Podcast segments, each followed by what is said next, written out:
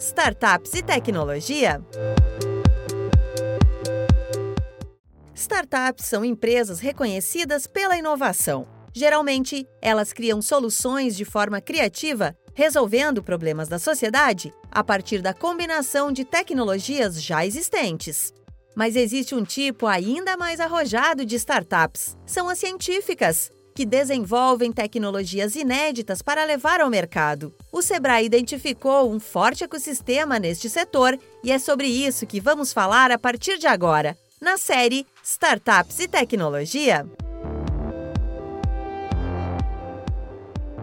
Pensar, projetar e desenvolver novas tecnologias é um processo que pode ser longo e demorado. A demanda por conhecimento é grande e esses projetos costumam exigir bastante tempo em laboratório, além do envolvimento de profissionais de alta capacitação.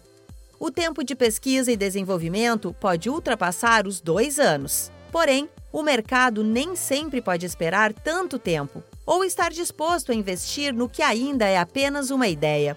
O consultor de inovação do Sebrae São Paulo, Marcos Leite, fala dos desafios que as startups de base científica e tecnológica precisam enfrentar.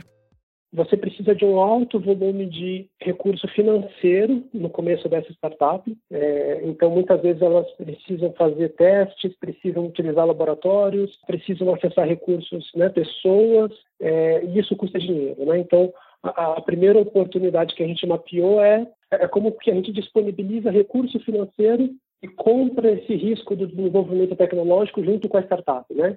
Então você tem, por exemplo, no mercado hoje agências como as FAP, né, que são as Fundações de Amparo à Pesquisa, que elas fomentam essa etapa de pesquisa dentro de empresa. Então, essa é, é uma dor que as empresas têm, que é a falta de recursos financeiros.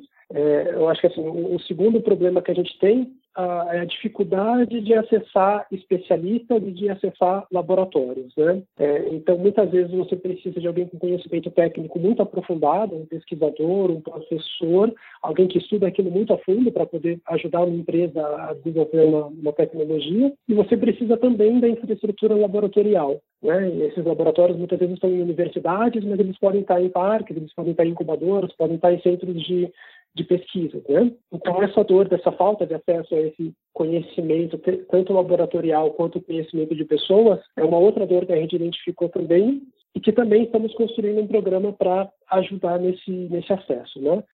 A maioria das startups científicas está em incubadoras ou parques tecnológicos. Isso ocorre justamente pelo perfil de pesquisa e desenvolvimento dessas iniciativas.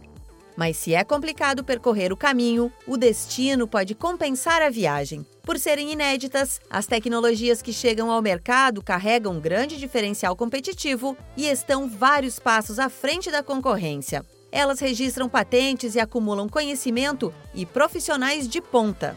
No próximo episódio, a gente conta mais sobre como o Sebrae vai ajudar as startups de base científica e tecnológica.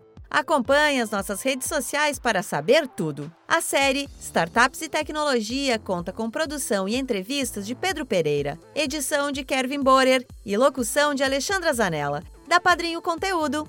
Até a próxima! Startups e Tecnologia.